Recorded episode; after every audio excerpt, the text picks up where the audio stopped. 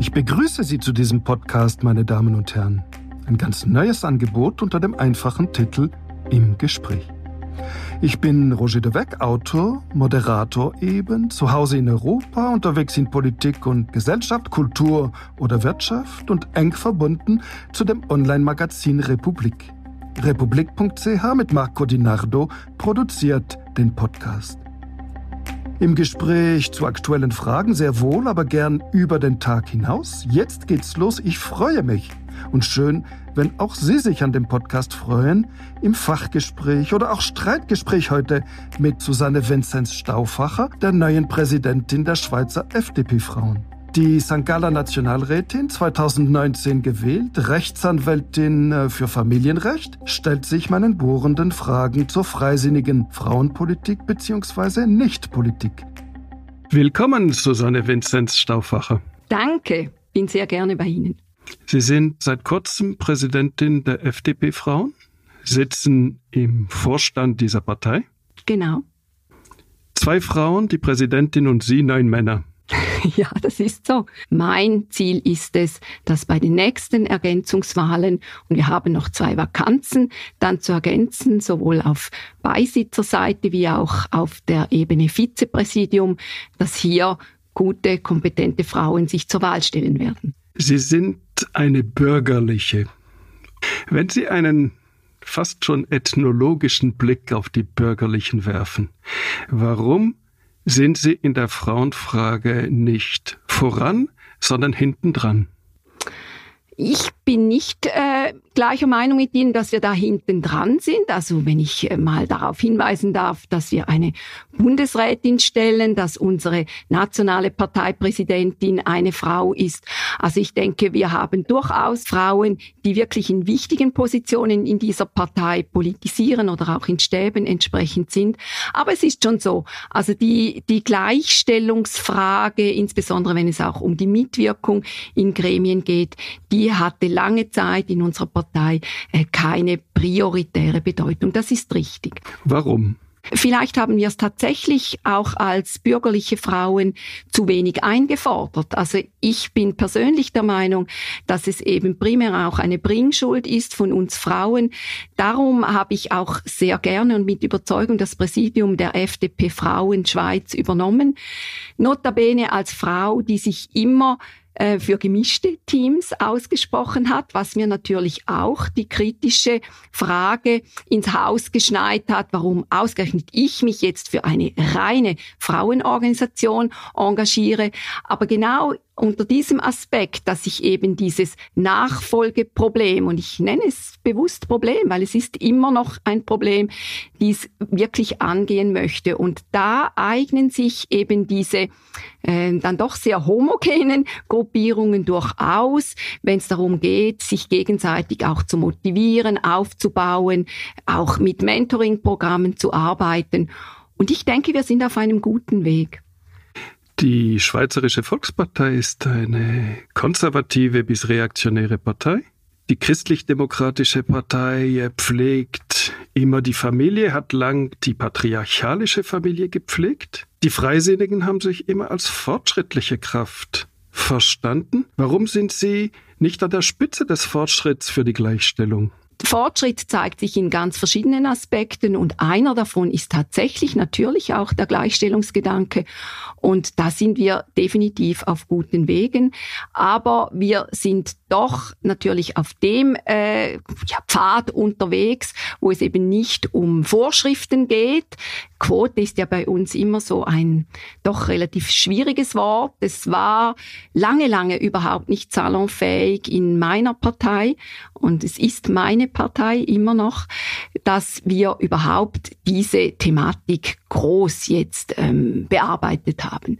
Sie verzweifeln manchmal an Ihrer Partei? Das ist so. Das habe ich auch schon öffentlich so geäußert. Hat das haben Sie bis jetzt in unserem Gespräch noch gar nicht zu erkennen gegeben. Unglaublich loyal, obwohl die Zustände haarsträubend sein müssten für eine FDP-Frau. Nein, sie sind für mich nicht haarsträubend. Wie mein eigenes Beispiel zeigt, wirklich nicht. Also ich, ich bin jetzt die Zeit, wenn ich die überblicke, wo ich jetzt im Rampenlicht politisch tätig bin, die ist relativ kurz.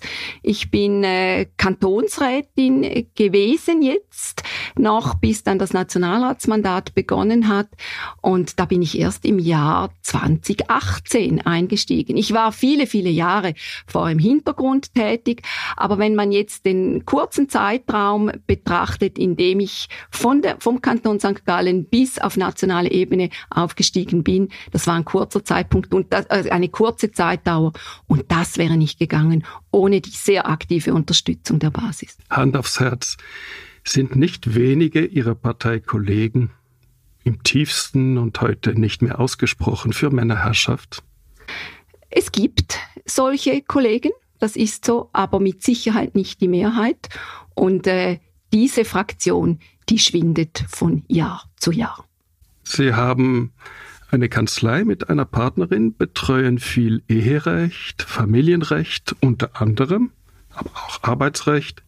Dieser Blick in so viele Ehen, in so viele Familien, den Sie werfen dürfen, ist das ein Blick, wo die Männerherrschaft noch angesagt ist? Die ist unter anderem noch angesagt, ja, auch nicht mehr in der Mehrzahl der Fälle. Ich kann nun mittlerweile auf eine 27-jährige Erfahrung als Familienrechtsanwältin zurückblicken. Da hat sich sehr viel getan. Auch wenn ich jetzt meine beiden Töchter betrachte, die 22 und 24 sind und ihre Partner, die gehen mit diesen Fragen schon sehr viel unverkrampfter um als seinerzeit noch mein Mann und ich, als es um diese Verhandlungen über Rollenteilung und so weiter ging. Aber das ist erstaunlich. Gerade die Jungfreisinnigen haben sie heftigst angegriffen, wenn sie für eine konsequente Frauenpolitik innerhalb der FDP eingetreten sind. Also gibt es gerade bei den Jugendlichen in ihrer Partei eine Art Rückständigkeit? Rückständigkeit würde ich das nicht nennen, aber Sie sprechen etwas an, was mich wirklich und tatsächlich geschmerzt hat. Das muss ich so und offen und frei zugeben. Äh, die Angriffe aus äh, der Liga der Jungfreisinnigen in diesen Fragen hat mich äh, betroffen gemacht. Das ist so. Aber wir haben gute Diskussionen geführt über diese Fragen und vielleicht konnte ich auch den einen oder anderen doch noch ein bisschen zum Nachdenken anregen. Könnte es sein, dass die Jugendlichen oder jüngeren Jahrgänge von Operation Libero die besseren Freisinnigen sind als die Jungfreisinnigen?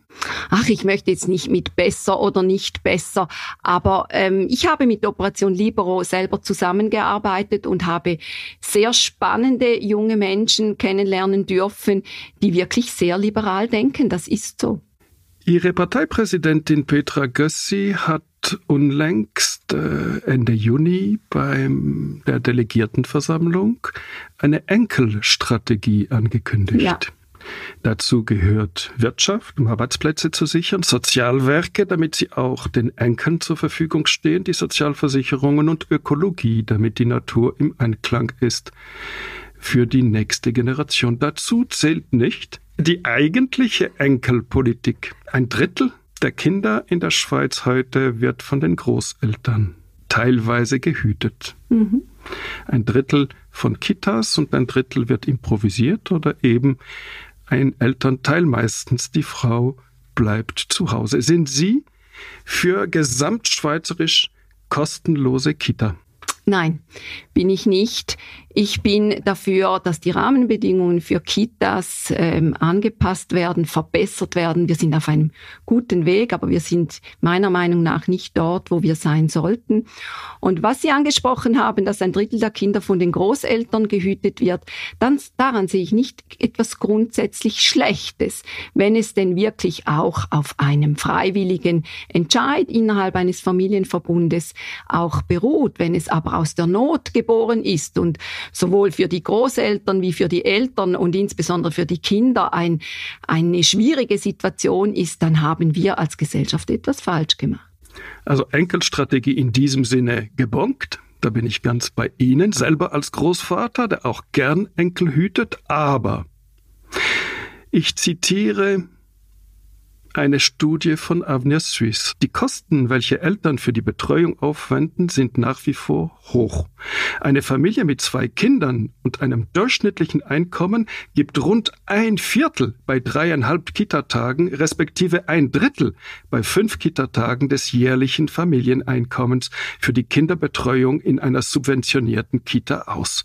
Bei nicht subventionierten Krippen ist die Belastung in der Regel noch höher. Ist das nicht ein Skandal? Das ist eine Einschätzung oder äh, eine wichtige, eine wichtige Einschätzung und Aufarbeitung der heutigen Situation. Sie haben eingangs gesagt, äh, die Kosten seien hoch. Ich gehe einen Schritt weiter. Die Kosten sind aktuell noch zu hoch. Ich gehe aber davon aus, es ist eine Verbundaufgabe. Also ich sehe zum ersten, ich komme aus einer Partei und lebe das selber auch, die die Eigenverantwortung an erster Stelle steht. Ich sehe die Eltern in der Pflicht nach ihrer Leistungsfähigkeit selbstverständlich. Das kann man nicht alle über einen Leisten schlagen. Ich sehe das Gemeinwesen in der Pflicht. Ich sehe aber insbesondere auch die Wirtschaft in der Pflicht, weil die Wirtschaft ist ja dann auch derjenige Bereich, der davon profitiert, wenn eben insbesondere auch gut ausgebildete Frauen, die auch Mütter sind, wie ich es auch war, dem Arbeitsmarkt erhalten bleiben oder früher wieder einsteigen können. Bei einem Durchschnittseinkommen, wie Avenir Suisse mhm. schrieb, das war nicht meine Aussage, mhm. ein Drittel oder ein Viertel des Einkommens für die Kinderbetreuung, sind wir denn nicht jenseits von Gut und Böse? Ja, wir sind wirklich, wie ich gesagt habe, ist zu hoch. Also dementsprechend müssen wir hier bessere fortschrittlichere Modelle prüfen und auch umsetzen. Aber um Ihre Einstiegsfrage zu beantworten, nein, ich bin nicht der Meinung, dass es einfach kostenlos sein soll. Im Übrigen auch aus einem vielleicht etwas einfach gestrickten Grund, der aber doch immer wieder sich ähm, bewahrheitet, was nichts kostet, ist nichts wert. Also es soll, also die, die Betreuung unserer Kinder, die soll uns etwas wert sein. Was nichts kostet, ist nichts wert. Ein Studium an der ETH oder an der Universität St. Gallen, wo Sie studiert genau. haben, kostet für die allermeisten praktisch nichts, ein paar hundert Franken pro Semester. Beträchtlich für diejenigen, die aus ganz einfachen Verhältnissen kommen, aber sonst kostet es praktisch nichts und ist sehr viel wert. Warum? Soll ein Hochschulstudium praktisch kostenlos sein, jedenfalls an der Grenze zum kostenlosen. Und äh, das, was mindestens so wichtig ist, nämlich eine Kita, die kindliche Frühförderung, nicht. Was ist Ihr Kriterium? Mein Kriterium ist, wo überhaupt substituiert werden kann. Also bei einem Hochschulstudium kann ich ja nicht einfach sagen, ja, okay, das äh, erledige ich jetzt selber. Da brauche ich ja die entsprechende Institution und dort ist es mir sowieso in der Bildung grundsätzlich nicht nur auf jetzt universitärer Studie, auch Fachhochschulstudien, aber auch wenn es um Berufslehren geht und so weiter. Es darf diesbezüglich keine Zweiklassengesellschaft geben. Aber eine berufstätige Mutter, ein berufstätiger Vater, der lässt sich substituieren? Nein, es, mir geht's nicht da, mir geht's um die Betreuung, die sich substituieren lässt, oder? Ich kann Durch wen? Als, ja, ich kann als Familie kann ich tatsächlich verschiedene Modelle prüfen und ich wäre die letzte, die jetzt in irgendeiner Form kritisieren würde, wenn eine Familie entscheidet, wir möchten das selber tun. Also wir möchten nicht jetzt unsere Kinder in die Kita äh, schicken, heißt es ja dann so schön, ist ja dann irgendwie auch ein bisschen negativ konnotiert, Wobei sondern sich die meisten Kinder freuen. Ja, da, das ist, also da gebe ich Ihnen hundertprozentig recht. Also wenn ich mit Eltern spreche, die eben dieses traditionelle Familienbild leben möchten und das für sich auch einfordern, denke ich mir auch manchmal, dass die eigene Werthaltung dann den Kindern ein Stück weit übergestülpt wird, indem man sagt, ja, meine Kinder wollen das nicht. Klassisches Beispiel Mittagstisch. Als meine Kinder klein waren, da gab es noch keine Blockzeiten. Also ich hatte noch die Situation, die eine ging zur Schule und die andere kam dann schon wieder zurück. Also es gab da wirklich äh, schwierige Situationen zu meistern. Und als das höchste der Gefühle wurde dann bei uns in der Gemeinde ein Mittagstisch eingerichtet. Und Ich hatte zwar mich schon privat organisiert, ich war in einer privilegierten Situation, meine Mutter hat diese Betreuung übernommen und ich habe aber aus Solidarität auch mit diesen Gründerinnen, es waren Frauen äh, dieses Mittagstisches, meine Mädchen zum Mittagstisch geschickt. Das ist jetzt ein äh, sehr schönes Einzelbeispiel aus einer Mittel- bis Oberschichtsfamilie mhm. in St. Gallen. Ja. Die Wirklichkeit ist so, dass so viele Eltern und Elternteile schlicht und einfach drastisch angewiesen sind auf kostenlose Kita, drastisch angewiesen sind auf Ganztagesschule. Sind Sie, äh, wie kommen Sie zum Schluss, dass die familienergänzende Betreuung möglichst nicht vom Staat finanziert werden sollte? Ist das nicht eine elementare Infrastruktur? In fast allen anderen Ländern ist es das. Ich habe nicht gesagt, dass ich äh, das Möglichste des Gemeinwesen da draußen haben möchte. Ich habe vielmehr von einem Dreiklang, von einem Verbund gesprochen. Eltern, also privat, Gemeinwesen im Sinne auch einer wirklich einer Aufgabe, die das Gemeinwesen tatsächlich übernehmen sollte und eben der Wirtschaft als dritten Player. Ich denke aber, wir sprechen hier wo wir offensichtlich eine Differenz haben, nicht über eine sehr lange Zeit, weil sobald die Kinder eingeschult werden, und das ist ja mittlerweile schon mit durchschnittlich vier Jahren, mit dem ersten Kindergartenjahr, ist eine doch, denke ich, relativ gute Betreuung gewährleistet über den Umstand, dass die Kinder in den Kindergarten, in die Schule gehen. Ich Nur ist es natürlich so, dass so viele erwerbstätige Frauen heute letztlich Kinder bekommen in dem Zeitpunkt, wo sie beruflich gerade den Durchbruch haben, nach oben endlich gekommen sind, nach vielen Jahren der Investition. Und da werden sie von der Allgemeinheit, vom Gemeinwesen ein Stück weit, wo es um Kitas geht, im Stich gelassen. Sie sind Politikerin. Mhm. Welche politischen Maßnahmen wollen Sie treffen, dass dem in absehbarster Zeit nicht mehr so ist? wenn wir jetzt die Kitas, nur die Kitas anschauen, und da möchte ich einfach nochmal darauf hinweisen, da geht's irgendwie null bis vier Jahre. Es geht auch um Frühförderung beispielsweise, ist ja auch ein Instrument auch der Chancengleichheit, äh, die Kindern zugutekommen soll, sei es, dass sie zum Teil aus bildungsfernen Familien äh, kommen und dementsprechend relativ früh auch gefördert werden sollten. Und das wiederum steht im Widerspruch zu doch traditionellen Familienmodellen, die es schlichtweg einfach zu akzeptieren gilt, indem Eltern sagen, in, diesen, in dieser Zeit möchte ich mein Kind nicht Dritten äh, übergeben, um es zu betreuen. Aber um auf Ihre Frage zurückzukommen. Selbstverständlich bin ich der Meinung, dass es zu einem fortschrittlichen Staat gehört, derartige Strukturen zu haben. Bildung an sich ist aber in unserem föderalistischen System ist eine Kantonsaufgabe. Meines Erachtens durchaus aus zu Recht, weil die Bedürfnisse einer Großstadt wie Zürich oder Genf oder Bern ist ganz etwas anderes als vielleicht irgendwo in einem Dorf, äh, sei es in, im Appenzellerland oder auch wo ich herkomme in St. Gallen. Also wir haben unterschiedliche Bedürfnisse, ob sie in einer Landgemeinde unterwegs sind oder ob sie in städtischen Gebieten unterwegs sind. Und da müsste es möglich sein, adäquate äh, Modelle anzubieten. Persönlich bin ich eine Anhängerin von Modulen, die man wirklich selber nach dem eigenen Bedürfnis zusammenstellen kann.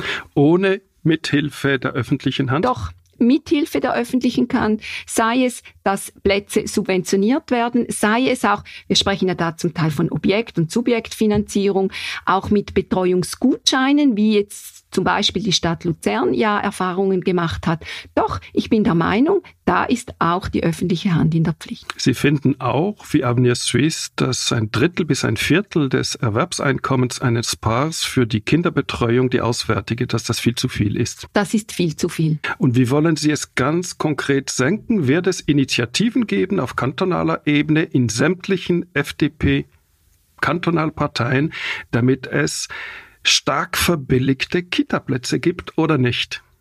Das kann ich Ihnen so jetzt noch nicht beantworten. Was ich Ihnen beantworten kann, ist, dass auf der Agenda der FDP Frauen Schweiz die im Rahmen der Vereinbarkeit die Fremdbetreuung der Kinder ganz weit oben auf der Agenda steht. Was wir da schlussendlich an Modellen und Lösungen anbieten, ob wir das tatsächlich jetzt als nationaler Verbund äh, an die Öffentlichkeit tragen oder ob wir direkt mit den Kantonen zusammenarbeiten, das ist im Moment noch nicht klar, aber das steht auf unserer Agenda. Ich lese aus dem äh, Parteiprogramm mhm. der FDP Schweiz. Zitat. Jeder für Kitas investierte Franken schafft über höhere Kaufkraft, Steuereinnahmen und Sozialversicherungsbeiträge einen Nutzen von drei bis vier Franken und senkt das Armutsrisiko im Falle einer Scheidung. Als Scheidungsanwältin kennen Sie sich ja da aus. Mhm. Das steht im Programm. Mhm. Aber ich habe nichts gesehen bei den Vorstößen der FDP, dass das in irgendeiner Weise zu verwirklichen versuchen würde bis jetzt.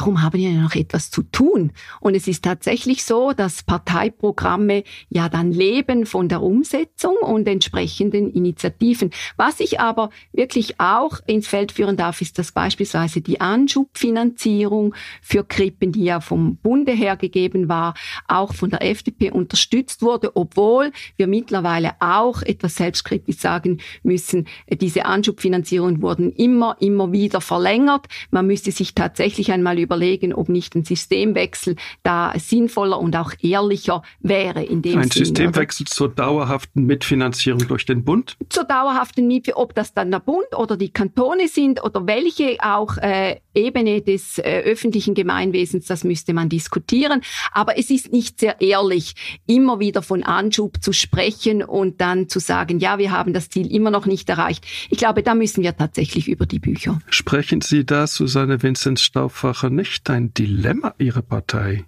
Ja, klar. Sie ist auf der einen Seite dafür da, Politik zu machen und meistens ist sie gegen politische Maßnahmen. Und äh, wie kommt man da voran? Ich meine, man hätte von Anfang an sagen können, es bedarf keiner Anschubfinanzierung, die Lage in der Schweiz ist desolat. Wir machen einen Vorstoß für eine breite strukturelle Mitfinanzierung durch den Bund. Da sind Sie zu streng jetzt, wenn ich das so sagen darf. Also ich bin nicht der Meinung, dass das so absehbar war. Der alte weiße Mann, der zu Ihnen spricht, ist aber hier auch die Stimme von tausend jungen Frauen, die ja. genau das immer wieder thematisieren. Ich muss Ihnen aber sagen, dann zumal, als die erste dieser Anschubfinanzierungen gesprochen wurde, da war ich noch weit weg vom politischen Scheinwerferlicht, nämlich wirklich an der Basisarbeit, sprich, ich war damals Präsidentin der Frauenzentrale. Wir waren sehr glücklich über, über diese, ja, über dieses Ergebnis dann auch. Und ich würde mich dagegen wehren zu sagen, man hätte dann zumal schon gewusst, dass das noch nicht der letzte Weisheitsschluss war, sondern es war im Gegenteil, es war eine Errungenschaft, dass sich der Bund und eben dann eine Mehrheit auch des damals noch sehr viel konservativer zusammengesetzten Parlaments und noch männlicher zusammengesetzt und noch sehr viel männlicher, was ja manchmal fast ein bisschen einhergeht. Ähm, nein, das war jetzt ein bisschen polemisch gesagt, aber ähm, ich muss schon sagen, das war ein Schritt in die richtige Richtung. Es war polemisch formuliert, dass die Männer in dieser Frage konservativer sind als ja. die Frauen. Sie haben ja nicht Polemik betrieben, sondern eine Binsenwahrheit formuliert. Das haben Sie jetzt gesagt. Sie widersprechen mir nicht. Ich widerspreche nicht. Wir sind vor einer Volksabstimmung, in der über Vaterschaftsurlaub zwei Wochen abgestimmt werden soll. Und wissen beide, dass äh, Vaterschaftsurlaub eigentlich ein völliger Anachronismus ist und es einer Elternzeit bedürfte, die dann äh, mehr oder weniger frei zwischen äh, den beiden Elternteilen aufgeteilt wird. Die Elternzeit, das war ein Modell, das die FDP eingebracht hat, nämlich 16 Wochen, dann acht Wochen fix bei der Mutter und der Rest frei aufteilbar. Das steht auf Ihrem Parteiprogramm hm. und auf dem Papier und sonst nirgends. Doch, das war tatsächlich, war das ein Modell, das war vor meiner Zeit jetzt im Nationalrat, aber das war ein Modell, das in die Diskussion eingebracht wurde, das keine Mehrheit gefunden hat. Wenn die FDP mit der Linken auf die Barrikaden gestiegen wäre, die Grünliberalen sind sowieso auch dafür, da hätte sich eine Mehrheit gefunden.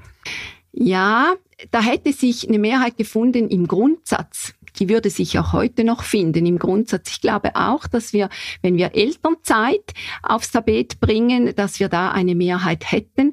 Aber die Modalitäten, da gehen die Meinungen wieder auseinander. Wir haben für 16 Wochen votiert. Das ging dann rauf bis 32, 38 Wochen, was unsererseits äh, wirklich nicht mehr akzeptabel war. Aber irgendein gut schweizerischer Kompromiss zwischen ja, 16 und 48 Nein, findet wir, sich nicht. Wir, wir waren da schon mit dem Maximum eingestellt umgestiegen. Also nicht so ganz typisch, dass man immer noch äh, jetzt große Manövriermasse gehabt hätte. Also man Aber, ist im Parteiprogramm großzügig und im Parlament etwas nein, strenger. Nein, ich denke, es ist wirklich immer auch eine Frage der, der Modalitäten. Also dass wir für eine Elternzeit einstehen, also ist uns ja auch irgendwo in der DNA. Wir wollen ja selber bestimmen. Oder ich, wenn ich jetzt von mir persönlich spreche, ich äh, habe wirklich Mühe mit jedem, welchem Zwang selber. Ähm, Auch das steht im Parteiprogramm. Chancengleichheit ist der Grundstein für eine liberale Familien- und Gesellschaftspolitik. Frauen und Männer sollen in unserer liberalen Gesellschaft ihr Leben frei und eigenverantwortlich im Rahmen gemeinschaftlichen Regeln gestalten können. Mhm. Und damit die Frauen das tun können, braucht es Kitas, braucht es Ganztagsbetreuung. Wo ist der Drive in Ihrer Partei, um das zu verwirklichen? Also ich spüre diesen Drive sehr wohl. Wirklich? Ja, selbstverständlich. Angefangen bei den Jungfreisinnigen. Ich, ich, ich, ich sage ja, die Jungfreisinnigen, da hatten wir etwelche Differenzen, die Jungfreisinnigen und ich. Und wie gesagt, da möchte ich auch im Gespräch bleiben mit den Jungfreisinnigen. Aber wenn wir jetzt mal anschauen, und da, da nehme ich wieder, das ist einem am nächsten, die eigene Biografie. Also wo standen wir denn, als ich junge Mutter war? Nirgends, überhaupt nirgends in dieser Frage. Und da haben wir wirklich große Fortschritte gemacht zusammen mit den Freisinnigen. Das waren nicht einfach linke ähm, Errungenschaften, die sich jetzt durchgesetzt haben. Und wenn wir jetzt von diesem Vaterschaftsurlaub sprechen, also Urlaub ist ja sowieso ein, ein sehr äh, seltsames Wort in diesem Zusammenhang. Jeder, das haben wir aus Deutschland importiert. ja. Also jeder Mann, der Vater geworden ist, würde sich wahrscheinlich wirklich wehren gegen diesen Begriff. Was wir jetzt haben, ist ein Kompromiss. Ja, wir sind beim Gut Schweizerischen. Wir hatten diese Volksinitiative mit vier Wochen, jetzt sind wir bei diesen zwei Wochen.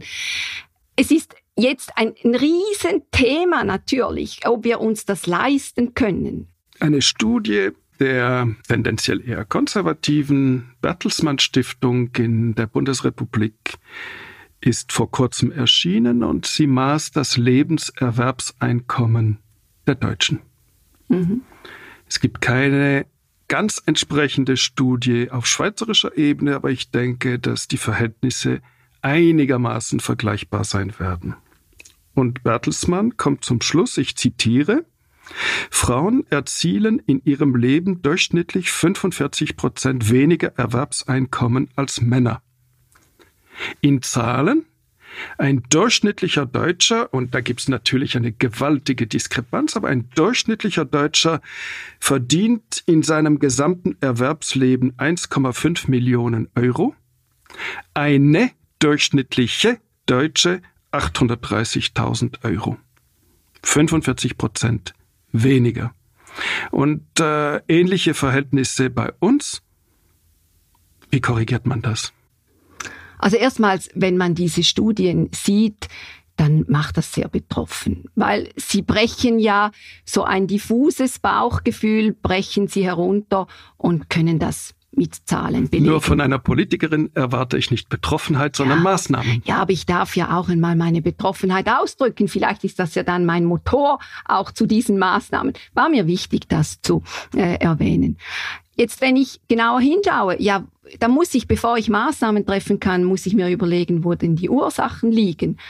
Und hier haben wir meines Erachtens zwei Aspekte zu betrachten. Es sind ja äh, nicht alle Frauen auch gleichzeitig Mütter. Und ähm, Studien, die ich jetzt kenne, ähm, sagen mir, dass Frauen, die nicht Mütter sind, immer noch weniger verdienen, wenn man über einen ganzen Lebenszyklus geht. Und das ähm, sagt mir auch, dass die Lohngleichheit noch nicht da ist, dass wir zwar auch da Fortschritte gemacht haben, aber wir haben diese Lohngleichheit noch nicht und das gilt es anzuprangern und das gilt es auch immer wieder zu verbessern.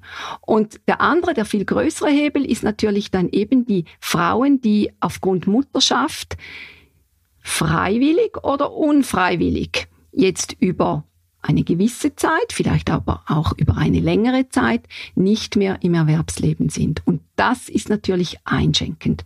Nur wehre ich mich ein bisschen über diese meines Erachtens sehr eingeschränkte Betrachtungsweise. Die ist sehr äh, geldgetrieben. Ich bin eher der Meinung, dass man auch die Betreuungszeit, und da können wir natürlich nicht nur die Kinder anschauen, also Care-Arbeit an sich, dass dies einen Wert haben sollte. Und jetzt aber nicht Wert im Sinne, dass da ein, ein Entgelt bezahlt werden sollte. Ich bin der Meinung, es kann in einer liberalen Gesellschaft auch Arbeit geben, die nicht äh, entschädigt in Geld wird. Aber wenn eine Frau nach einer Familienpause wieder einsteigt, dann muss das einen Wert haben. Und das muss die Frau einfordern. Ich, das muss die Frau einfordern oder kann man sich vorstellen, dass es dafür auch Regeln gibt, dass die Frauen in Sachen AHV nicht benachteiligt genau. werden? Genau.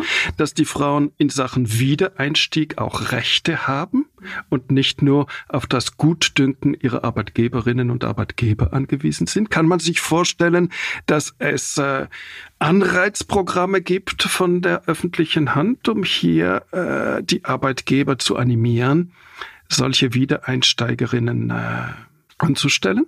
Und kann man sich vorstellen, dass die öffentliche Hand, ich kehre an den Anfang unseres Austauschs zurück, Infrastrukturen verbessert, damit äh, im liberalen Sinne, im freisinnigen Sinne die Frauen wirklich die Wahl haben und gleichzeitig Kinder und Karriere verbinden können? Das wäre doch alles erzliberal. Man kann und man soll und ich will. Ja, ich denke, dass wir da verschiedene Möglichkeiten haben, aber, und das mache ich jetzt so im Sinne einer Prämisse, ich will nicht über Gebühr, sagen wir es mal so, in die Vertragsfreiheit eingreifen. Das, das ist Ihnen wichtiger das ist mir als die sehr Frauen. wichtig. Nein, das ist mir nicht wichtiger als die Frauen, aber ich glaube nicht, dass sie schlussendlich davon profitieren werden. Die, die Vertragsfreiheit ist mir wirklich sehr wichtig. Sei es als Juristin, sei es als liberale Frau. Ich möchte da nicht zu fest eingreifen, weil ich der Meinung bin, dass das schädlich ist. Aber zurückzukommen, was konkret?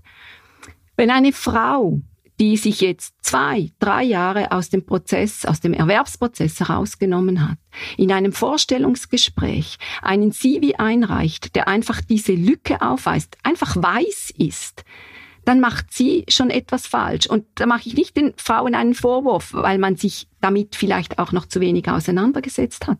Warum nicht in ein Vorstellungsgespräch gehen und sagen, ich habe jetzt drei Jahre Managementaufgaben erfüllt, ich bin extrem belastbar, ich kann mich in Sekundenbruchteilen auf neue Gegebenheiten einstellen. Es geht doch darum, diese Arbeit zu vermarkten. Das ist ein Appell. Ja. Und ich finde diesen Appell sehr wertvoll. Aber das wird zur Problemlösung nicht reichen. Das ist aber ein weiterer Schritt zu dieser Problemlösung. Und dann ist es natürlich klar, dass wir Aber Teilzeit was wären die anderen Schritte? Hm. Wir müssen Teilzeitarbeit müssen wir aufwerten, müssen wir attraktiver machen. Ich sehe überhaupt nicht ein, warum immer unter diesem Credo Verantwortung ist nicht teilbar, man das hohe Lied der Vollzeitanstellung spielt und singt. Und das natürlich dann primär den Männern entgegenkommt, die das für sich ja auch in Anspruch nehmen und sich eben immer mehr zwar auch, aber doch natürlich noch nicht in dem Umfang, wie ich mir das wünschen würde, an der Familienarbeit beteiligen. Es ist ja immer noch die überwiegendste, äh, das überwiegendste Modell, dass die Frauen entsprechend zurückstecken. Wenn wir aber nicht mehr ausgeschlossen sind von Weiterbildung, wenn wir nicht mehr äh, die Karriereleiter da einfach ähm, zubetoniert bekommen, weil wir nur in Anführungs- und Schlusszeichen Teilzeit arbeiten, dann sind wir als Frauen einen Schritt weiter.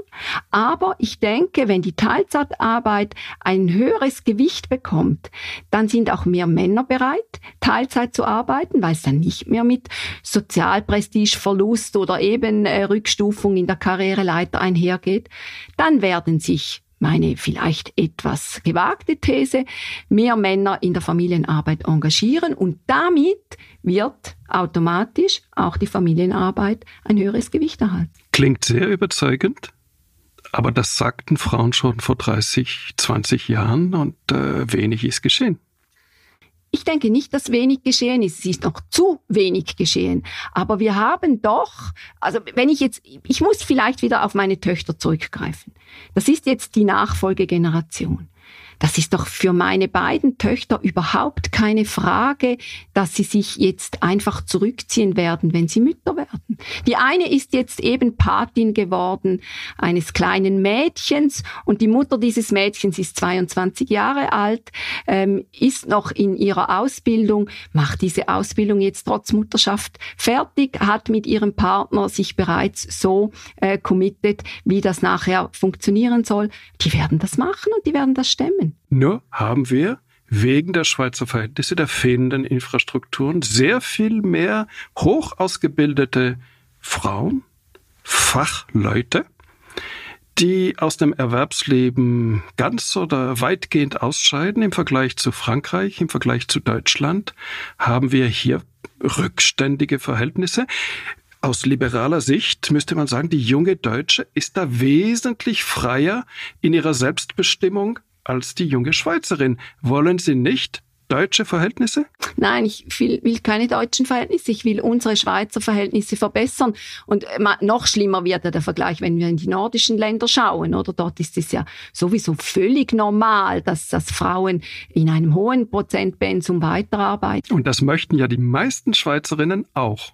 Ja, das ist jetzt eben die Frage. Und da wird sich manchmal auch immer wieder so ein, ein Streit wird daraus entbrennen. Und das ist vielleicht etwas, was mich, Sie haben ja gesagt, ich soll nicht mit meiner eigenen Betroffenheit argumentieren, aber ich, ich muss das doch noch erwähnen. Äh, wir hatten im Frühling 2020 eine kleine Gleichstellungsdebatte im äh, Parlament. Da ging es darum, Frauen für eine ganz kurze Zeit einmal in den Scheinwerfer zu stellen, ähm, im Hinblick auf alles, was geleistet wurde während der Corona-Zeit. Und dort hat mich betroffen gemacht, dass von Frauen aus dem rechten Spektrum des äh, politischen Gartens diese Wertschätzung zum Teil mit Füßen getreten wurde, weil man einfach gesagt hat, man möchte das nicht mehr hören und wir sind gleichberechtigt und wir können machen, was wir wollen. Und das stimmt so nicht. Das stimmt so nicht. Da gibt es wirklich Rahmenbedingungen, die noch weiter zu verbessern sind. Genau gleich habe ich aber auch keine Lust, mir immer wieder anzuhören, wir seien extrem rückständig. Das stimmt so nämlich auch nicht. Wir sind noch nicht dort, wo wir sein wollen, aber wir machen Schritte. Und es ist eben nicht einfach die alleinselig machende Maßnahme, die es ausmachen würde, wie eben beispielsweise kostenlose Kitas. Sie Sehen erwähnten die nordischen Staaten. Ja. Und dort ist die Geburtenrate deutlich höher. Ja. Wie zum Beispiel auch in Frankreich deutlich mhm. höher mhm. als in der Schweiz. Das ist doch ein Ausdruck davon der völligen Freiheit und einer kostenlosen Freiheit. Und die wirklichen Freiheiten sind ja die, für die man nichts zahlen muss. Ich muss für die Medienfreiheit, für die Redefreiheit ja nichts zahlen. Von Frauen, die äh, wie selbstverständlich Beruf und Mutterschaft verbinden können, auch äh, mit entsprechendem Einsatz der Männer. Ist das nicht ein Ideal auch für eine liberale Schweizerin? Ja, für die liberale Schweizerin ist das Ideal, dass sie die Wahlfreiheit hat. Und, und das hat sie nur, heute nicht, da sind wir uns einig. Sie, sie hat sie nicht in dem Ausmaß, wie ich mir das wünschen würde, aber sie hat sie nicht einfach, weil ihr das von Staates wegen verboten würde, sondern grundsätzlich ist diese Wahlfreiheit da, aber die Rahmenbedingungen, die sind noch nicht so ideal, dass diese Wahlfreiheit wirklich gelebt werden kann. Aber ich muss schon auch betonen, es könnten die besten Rahmenbedingungen sein, wenn ein Paar, und sei das jetzt ein heterosexuelles oder homosexuelles Paar, das ist mir völlig egal, wenn Eltern sich nicht einig werden, wie sie es aufteilen möchten, dann nützen ihnen die besten Infrastrukturen nichts. Zurück zu den Steuern, die Sie angesprochen haben. Sie be befürworten die Individualbesteuerung. Ja. So wie das auch Avenir Suisse jüngst in einer Studie empfohlen hat. Und ich zitiere abermals aus dieser Studie, Zitat, bei einer Einführung der Individualbesteuerung auf allen Ebenen könnten rund 40.000 bis 60.000 zusätzliche Vollzeitstellen geschaffen werden. Dies entspricht einer Ausweitung des Erwerbspensums um 20 Prozent, beispielsweise von 60 auf 80 Prozent, bei 300.000 erwerbstätigen Frauen, sprich beinahe jede siebte erwerbstätige Frau könnte ihr Pensum erhöhen. Sie wollen die Individualbesteuerung. Ihre Partei hat das in ihrem Programm. Wann kommt es? Bald. Das ich, heißt, ja, das machen Sie eine Volksinitiative? Wir prüfen das, ja. Wann könnte sie starten? Sie könnte zum Beispiel im Jubiläumsjahr 2021 starten, wäre doch eigentlich eine schöne Hommage an dieses Jubiläum, Einführung des Frauenstimmrechts. Ist der Vorstand dabei? Der Vorstand ist dabei. Ist das äh, beschlussbereit?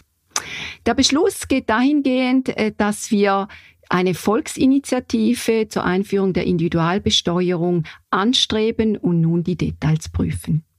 Und äh, wann treten Sie an die Öffentlichkeit heran? Wir sind ja unter uns. Wir sind ja unter uns, definitiv. Und das kann ich Ihnen jetzt so noch nicht sagen. Aber Sie spüren wahrscheinlich durchs Mikrofon meine Begeisterung und auch meine Energie, die ich in dieses Projekt setzen werde. Das heißt aber auch Individualbesteuerung, dass man die demnächst zur Abstimmung stehende Vorlage nämlich dass man Betreuungskosten abziehen kann, was viel Geld kostet und eigentlich nur die privilegierten Paare wirklich entlastet, dass man das äh, nicht umsetzen sollte. Sie plädieren für ein Nein bei dieser Volksabstimmung? Wir haben Stimmfreigabe beschlossen. Und, und Sie werden Nein stimmen? Ich werde nicht in der Öffentlichkeit sagen, wie ich stimmen werde. Ich kann Ihnen aber meine Überlegungen dazu kurz zusammenfassen. Die Grundidee, dass man die Drittbetreuungskosten abziehen darf in einem höheren Umfang als bis anhin, also von diesen 10.100 äh, aktuell bis maximal 25.000 unterstütze ich sehr, weil ich darin wirklich einen Hebel für die Vereinbarkeit sehe.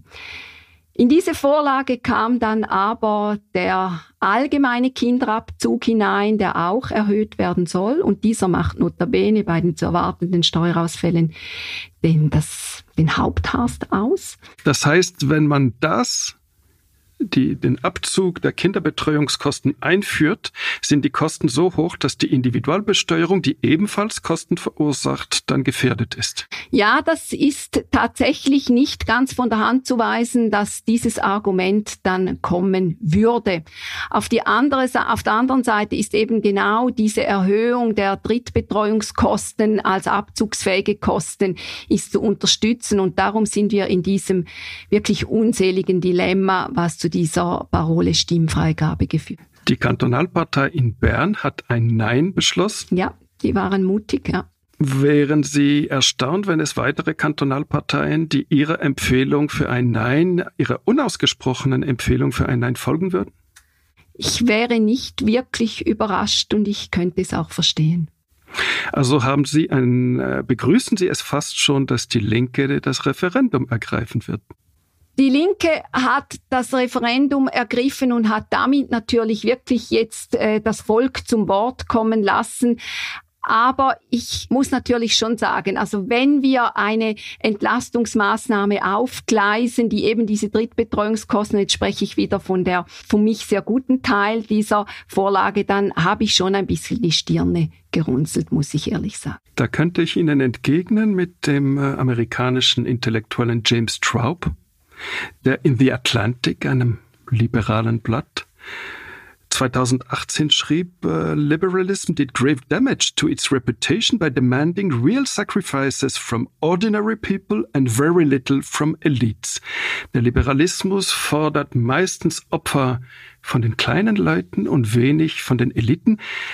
Der Abzug der Kinderbetreuungskosten, von denen ja nur die wirklich gut verdienenden wirklich profitieren, ist eine weitere liberale Maßnahme der Umverteilung von unten nach oben. Nein, das sehe ich nicht so, sondern ich sehe so, dass es eine ein, ein, ein Goodie. Es ist tatsächlich ein Goodie eher für Gutverdienende. Das Und die haben so. in den letzten Jahrzehnten nur Goodies bekommen, wohingegen man die Sozialhilfe noch ein bisschen streichen wollte. Ja, aber jetzt, jetzt wird da schon ein, ein Bezug hergestellt, der den ich ein, ein bisschen zurückweisen möchte. Und aber ich sage ein bisschen, weil, weil das stimmt eben auch ein bisschen. Aber grundsätzlich muss ich sagen, die ganzen Steueraufkommen, also die wir ja auch benötigen, um eben Sozialhilfe leisten zu können, um unser Gesundheitswesen zu finanzieren, um unsere Bildung zu finanzieren, die wird halt doch, und das kann nicht wegdiskutiert werden, von diesem gehobenen Mittelstand zu großen Teilen erbracht, der hier entlastet werden soll. Und darum sehe ich daran eigentlich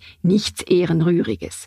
Ich sehe viel eher dieses Gießkannenprinzip auf der anderen Seite mit der Erhöhung des ähm, wirklich des äh, allgemeinen Kinderabzugs, weil da haben wir wie keinen Gegenwert oder wir haben keine eine, es ist nicht eine Maßnahme, die jetzt die Vereinbarkeit fördern würde. Im Gegenteil, man könnte sich sogar fragen, ob die da sogar noch ein bisschen torpediert wird. Aber auch die Individualbesteuerung, schreibt Avenir Suisse, bringt wirklich nur griffige Folgen, wenn es genug Kitaplätze gibt.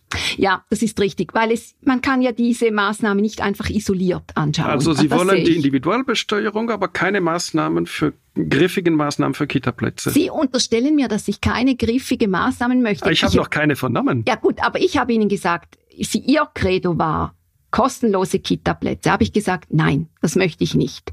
Ich habe mich aber klar dafür ausgesprochen, dass wir über einen Systemwechsel nachdenken müssen, um diese Anschubfinanzierung abzulösen durch wie auch immer geartete Unterstützung vom Gemeinwesen. Ich sage aber auch, die Privaten sollen und dürfen nicht aus der Pflicht entlassen werden und die Wirtschaft muss mit einbezogen werden. Und das macht man oft auch in die Pflicht nehmen über Steuern.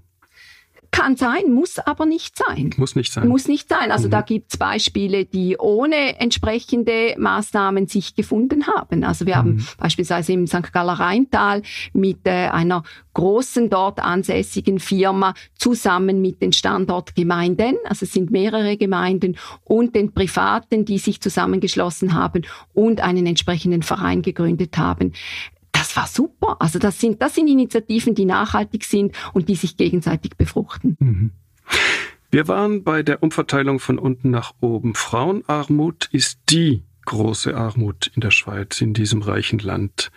Äh, warum eigentlich sind die Frauen so überdurchschnittlich von der Armut betroffen? Was läuft schief? Und was wollen sie tun?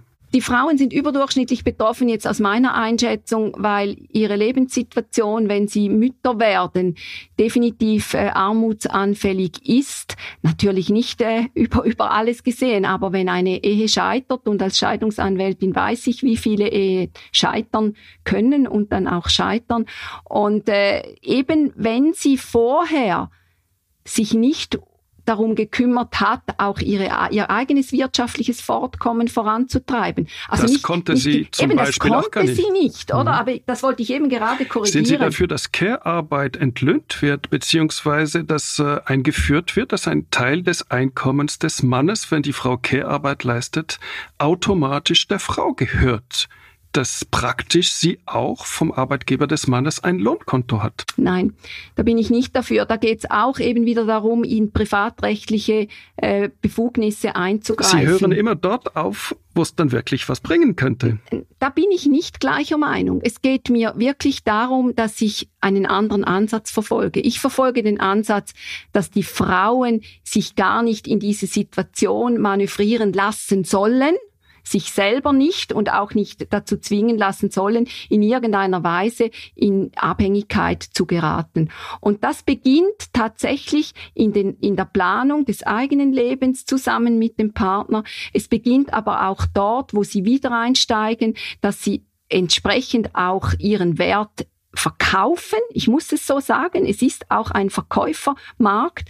Es beginnt aber vielleicht sogar schon früher, dass sie sich um Himmels willen bei der Berufswahl nicht nur überlegen, ähm, was mache ich gern, sondern was ist schlussendlich auch nötig, damit ich unabhängig durch mein Leben gehen kann. Sie kennen so und so viele soziale Milieus, wo das, was Sie gesagt haben, schlicht nicht funktioniert. Machen Sie mir ein Beispiel? Bildungsferne Milieus, der Mann ein super, super Macho, die Frau hat keine Chance. Ja, aber ich meine, ich habe über Jahre mit Beratungsstellen gearbeitet, die genau dort ansetzen. Und ich behaupte, dass wir wirklich Fortschritte erzielen konnten, diese Frauen auch unterstützen konnten. Aber es wird immer, es wird immer ähm, Milieus geben, wo wir, wo wir anstehen. Das, das ist so. Aber ich denke, in derartigen Milieus werden sie auch nichts ausrichten mit kostenlosen Kitaplätzen, weil diese Kinder auch dann nicht in die Kitas dürfen. Eine Corona-Fußnote. Die Pandemie hat gezeigt, dass die Kita-Betreuerinnen, auch die Kindergärtnerinnen beispielsweise, aber auch die Lehrerinnen und Lehrer systemrelevant sind, mhm. der Wirtschaft überhaupt das Weiterfunktionieren ermöglicht haben. Sollten sie mehr verdienen? Oder ist das auch wieder ein Eingriff in die Vertragsverhandlungen? Also wenn jetzt der Staat kommen würde und sogenannte Mindestlöhne einführen würde für, für jetzt Lehrkräfte oder Kita-Personal, dann würde ich tatsächlich auch wieder so argumentieren. Also da wird also, also nicht viel passieren. Da bin ich ganz anderer Meinung als Sie. Und äh, diese Frage habe ich mir sehr, sehr ernsthaft gestellt in diesem Zusammenhang, weil dieser Scheinwerfer, der darauf gerichtet wurde, der hat nichts nur Schönes zutage gebracht. Und das sind nicht nur die Löhne, das sind die Arbeitsbedingungen an sich, die es wirklich anzuschauen gilt. Ich muss aber ganz klar sagen, und jetzt halt vielleicht wieder als Juristin, die, die Bedingungen oder die, die, die Instrumente, die Maßnahmen sind da, wenn man jetzt so als Berufsstand nicht adäquat entlöhnt wird. Wir haben das Gleichstellungsgesetz, das ganz klar Maßnahmen aufzeigt, wie derartige Ungleichheiten angeprangert werden können. Im Kanton St. Gallen haben wir bis vor Bundesgericht einen Fall durchexerziert, also nicht wir, sondern das war eine Kollegin von mir, das war, war nicht ich selber. Da ging es ums Pflegepersonal, welches schlussendlich höchstrichterlich dann klar war, dass im Zeichen der Lohngleichheit hier zu wenig Lohn bezahlt wurde. Der Kanton St. Gallen musste nachzahlen. Im Kanton Zürich haben die Kindergärtnerin bei einem ähnlichen Fall dann verloren. Grundsätzlich ist es so, dass die kleinen Berufe, die oft ja von Frauen ausgeübt mhm. werden, unterbewertet werden und die ganz groß beachteten Berufe, diejenigen, die im Fokus der Medien stehen, überbewertet werden und auch krass überbezahlt? So generell da fehlt mir vielleicht tatsächlich auch ein bisschen der Überblick. Aber es ist tatsächlich so, dass es Berufe gibt mit höherem Sozialprestige, wo es irgendwie normal ist, dass man mehr verdient als Berufe, die ein weniger hohes Ansehen haben. Und genau darum denke ich, diese Corona-Fußnote, die Sie erwähnt haben, dass hier Berufe in den Fokus gerückt sind, die man vielleicht sogar etwas gering geschätzt hat äh, vorher. So ja, also Kinder betreuen, das kann ja quasi jeder oder jede. Das ist jetzt das Momentum, um entsprechend auch den eigenen Wert mehr ähm, darzulegen Geht und dieser Appell auch an die Wirtschaft? Der geht selbstverständlich auch an die Wirtschaft. Die von ja. diesen Kindergärtnerinnen profitiert hat? Selbstverständlich. Äh, müsste die Wirtschaft, müssten beispielsweise hohe Löhne, wenn äh, ein Topmanager einer Bank äh, das 100 oder 200-fach einer Kindergärtnerin verdient, wäre es nicht im Sinne des Gemeinwesens, dass sein Spitzengehalt wesentlich höher besteuert wird, als es heute der Fall ist? Also die, die Besteuerung dann über die Besteuerung quasi dem, ähm, dem Gemeinwesen da etwas abzuschöpfen. Und es ermöglichen, dass dann mhm. Kindergärtnerinnen oder Kita-Betreuerinnen besser bezahlt werden? Wir haben unterbezahlte Berufe und wir haben überbezahlte Berufe. Und was macht man da? Nein, das ist ein Stück weit ist das der Preis eben der freien Marktwirtschaft, wenn man so will. Und da macht man etwas, in dem Leute befähigt werden, ihre Ansprüche zu stellen, ihren Marktwert, um dieses Wort äh, in den Mund zu nehmen, entsprechend zu bewirtschaften und auch, wenn es nötig ist, gemeinsam aufzustehen und sagen, das lassen wir uns so nicht bieten. Michael Sandel, der liberale Philosoph, schrieb, ich zitiere, der Liberalismus hat sich seit Jahrzehnten moralisch entkernt, weil er alle moralischen Wertungen an den Markt delegiert hat. Und wir haben es hier mit einem solchen Fall letztlich zu tun. Nein, das, das sehe ich nicht so. Also ich, wir, wir sind in den Instrumenten uns vielleicht nicht einig.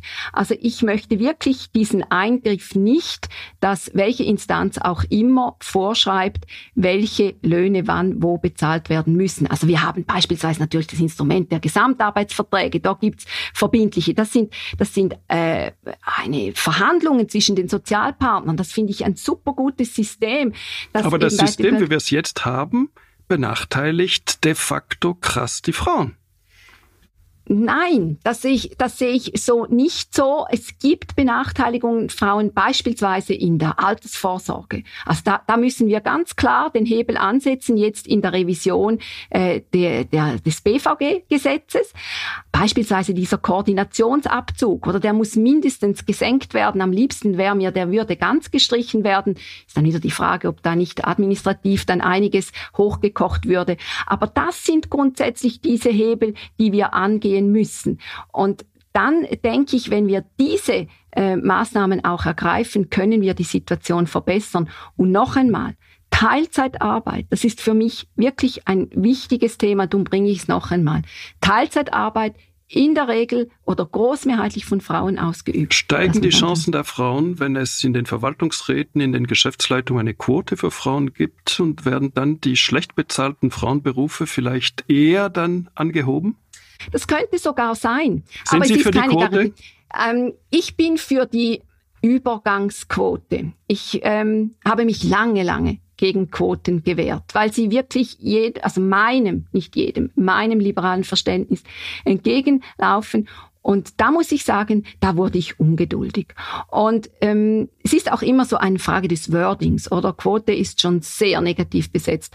Äh, Geschlechterrichtwerte tönt etwas besser, aber Richtwerte sind dann vielfach etwas unverbindlich. Also ich denke, die Regelung, die nun getroffen wurde auf Bundesebene, die ist äh, vertretbar. Und ich habe die große. Das ist aber keine Quote, sondern das ist, ja, man sagt, es ist ein zahnloser Tiger, habe ich auch schon gehört, weil es ja keine Sanktionen und so weiter gibt. Eine Tigerin. Oder Tigerin. Jetzt muss ich mich noch von einem Mann in Genderfragen korrigieren lassen. Das nein, ist der nein, Tiefpunkt nein. dieses also, Gesprächs. Also, der, der, mein Lernbedarf ist nach wie vor gewaltig. Okay, wunderbar. Ich ähm, bin wirklich der Meinung, dass es diese, ich habe mal das als Augenöffner äh, Maßnahme genannt. Ich denke, es geht nicht primär darum, Frauen bewusst auszugrenzen aus Verwaltungsräten. Das glaube ich nicht. Vielleicht bin ich naiv, aber, aber das glaube ich wirklich nicht. Ich glaube eher, man sieht sie einfach nicht. Man sieht sie nicht, weil sie sich nicht in denselben Gremien bewegen. Wenn da eine Vakanz da ist, dann schaut man sich im eigenen Kreis um, wo man sich ja schon so gut versteht und weiß, wie der andere tickt und überhaupt. Und wenn in so einer Situation eine Quote einfach mal hilft, dass man die Augen öffnen muss und dann entsprechend Frauen da sind und die sind da, da bin ich überzeugt. Man sagt ja öfters, ja, wir würden ja schon, aber es hat niemand diese Qualitäten. Das glaube ich ganz klar nicht. Und dann wird es selbstverständlicher und dann brauchen wir auch keine Quote mehr, weil es einfach normal ist. Aber manchmal müssen die Frauen, damit die Männer lernen, auch auf den Tisch ja, klopfen. Das haben sie ja gemacht mit dem Frauenstreik. Und mit MeToo? Und mit MeToo, ja. Und auch mit äh, beides haben Sie begrüßt? Ich habe den Frauenstreik ähm, ihm von seinen Grundwerten her, also sichtbar machen, aufstehen, Respekt einfordern, gleicher Lohn für gleiche Arbeit einfordern, bessere Bedingungen eben für die Vereinbarkeit einfordern, habe ich begrüßt. Ich las in einem Interview, dass Sie in St. Gallen am Frauenstreik teilnahmen, aber Sie sagten und betonten nicht in der ersten Reihe und nicht die ganze Zeit. Also es war eine dosierte Beteiligung. Ja. Und Bewusst? Ja, da stehe ich dazu. Ich bin nicht die Streikende. Bin ich nicht und ich hätte auch gar nicht gewusst, wen ich bestreiken soll. Ich bin ja mein, meine eigene Chefin. Also von dem her gesehen hätte ich da ins Leere gestreikt. Nein, Spaß beiseite. Es ging ja auch um Solidarität. Ganz klar. Aber ich bin jetzt nicht diejenige, die da mit der Trillerpfeife zuvorderst äh, gehen muss. Das ist nicht so meine Art. Aber ich habe es begrüßt, dass dieser Tag ein Stück weit auch gefeiert wurde. Also feiern nicht im Sinn, ach, wie haben wir es gut, sondern gefeiert wurde diese Kraft, die diese Frauen auf die Straße gebracht haben. Das hat mich echt beeindruckt. Eine letzte Frage. Wie lange braucht es die FDP Frauen noch als Organisation? Ja, das ist eine sehr gute Frage. Ähm, ich gehe nicht davon aus, dass wir ein Ablaufdatum haben. Ich gehe sogar davon aus, wenn wir mein selbstgestecktes Ziel, dass wir in vier, fünf Jahren in verschiedensten politischen Gremien mehr kompetente FDP-Frauen an diesen Schaltthemen der Macht haben. Ich denke nicht, dass wir uns dann selber ähm, überholt haben, sondern dann wird es andere Themen geben, die in diesem Rahmen, ich sage manchmal geschützten Rahmen, obwohl ich nicht der Meinung bin, dass wir speziell geschützt werden müssen, aber es ist eine andere Diskussionskultur, wenn sie nur unter Frauen diskutieren beispielsweise. Als im Vorstand praktisch nur unter Männern, außer ja. Zweien außer Zweien. Aber ich, wie gesagt, ich gehe davon aus, dass sich das auch einmal ändern wird. Und die Petra Gössi und ich sind fähig, denke ich, auch die anderen Männer mit unseren Argumenten zu überzeugen. Ich danke Ihnen für dieses Gespräch. Danke Ihnen sehr. Dieser Podcast ist eine Produktion der Republik, das digitale Magazin für Politik, Wirtschaft, Gesellschaft und Kultur. Wir sind werbefrei und werden von unseren Leserinnen und Lesern finanziert. Lernen Sie uns jetzt kennen. Sie können zwei Wochen kostenlos und unverbindlich Probe lesen unter republik.ch/podcast. Bis bald.